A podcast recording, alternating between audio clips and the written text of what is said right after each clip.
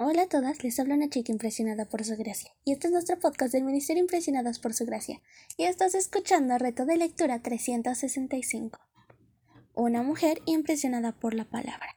El día de hoy, abril 1, estamos en el día 91 de nuestro reto de lectura. Y leeremos 2 de Samuel 4:6. Hacer el mal para tratar de complacer. Eso lo hemos visto en dos de los capítulos anteriores sobre estos hombres que trataron de ganar el favor de David matando a sus enemigos, pensando que así serían recompensados. No obstante, David se dio cuenta del motivo que provocó la mentira de la malecita y le dijo sobre la muerte de Saúl, capítulo 1, y le recordó a los hombres que le mandaron a Isboset, el hijo de Saúl, las consecuencias de sus actos, porque él también vio la motivación del corazón de ellos. De hecho, ellos mismos tomaron el nombre del Señor en vano, queriendo incluir la reputación de Dios dentro de sus acciones. ¿Alguna vez has visto o hecho algo incorrecto para ganar una recompensa o para ganar el favor de alguien donde al final resulta lastimando a otros o a ti misma? ¿De qué manera has visto el nombre del Señor siendo usado en vano para justificar acciones perversas? Tercera unción de David como rey. La primera fue hecha por Samuel, la segunda por la tribu de Judá, y ahora vemos que la tercera está hecha por los ancianos de todo Israel. Había pasado un largo tiempo desde que Samuel ungió a David como el próximo rey de Israel hasta que en la realidad fue rey. Comenzó como un simple pastorcillo, después estuvo en el ejército de Saúl, y desde después huyó de Saúl escondiéndose en cuevas y con los filisteos. Después fue Hebrón por siete años y ahora finalmente sobre todo Israel.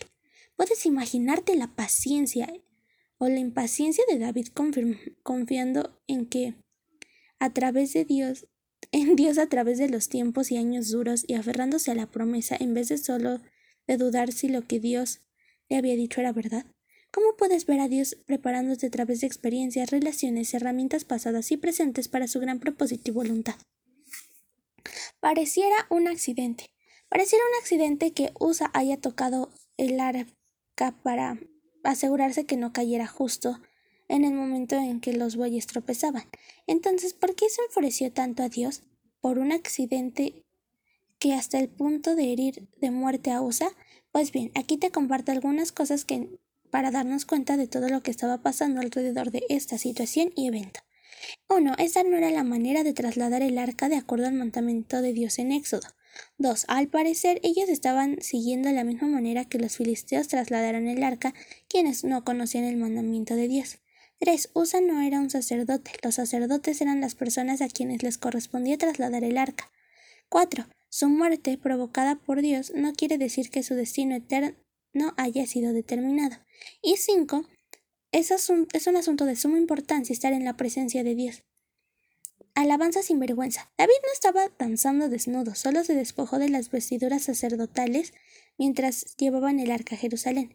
Sin embargo, para Mical, esposa de David, esto era un acto vergonzoso. Ella se puso tan celosa como su padre Saúl lo estaba de David. Su reclamo debió molestar a David, ya que su propia esposa estaba deteniéndolo, teniéndolo en poco y al parecer su propia esposa estaba su, su, reclamo fue en un tono pasivo-agresivo.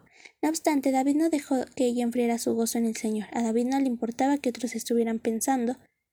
Él estaba en una entrega total de alabanza al Señor. Cuando y por qué te has detenido a adorar a Dios de manera íntima y desbordante y en entrega total. ¿Alguna vez te has dejado llevar y has dejado que tu espíritu y tu alma fluyan en expresión a Dios? ¿Cómo lo reflejas? ¿Danzando, cantando, corriendo? Es tan dulce ver que en el capítulo 6 David pasa del enojo al ver que hiere de muerte a Usa por tocar el arca a celebrar a Dios danzando y haciendo música a la vista de todos. Algunas de nosotras tenemos que pasar por esto también, de tener enojo o confusión hacia Dios por la muerte de algún ser querido, a tener paz y gozo en nuestro corazón. ¿Alguna vez has pasado de estar en medio de dificultades a la adoración desbordante? Gracias por escucharnos en este bello día. Nuestra oración es que Cristo viva en tu corazón por la fe y que el amor sea la raíz y el fundamento de tu vida, y que así puedas comprender cuán ancho, cuán alto, cuán grande y profundo es el amor de Cristo. Hasta luego. Bendiciones.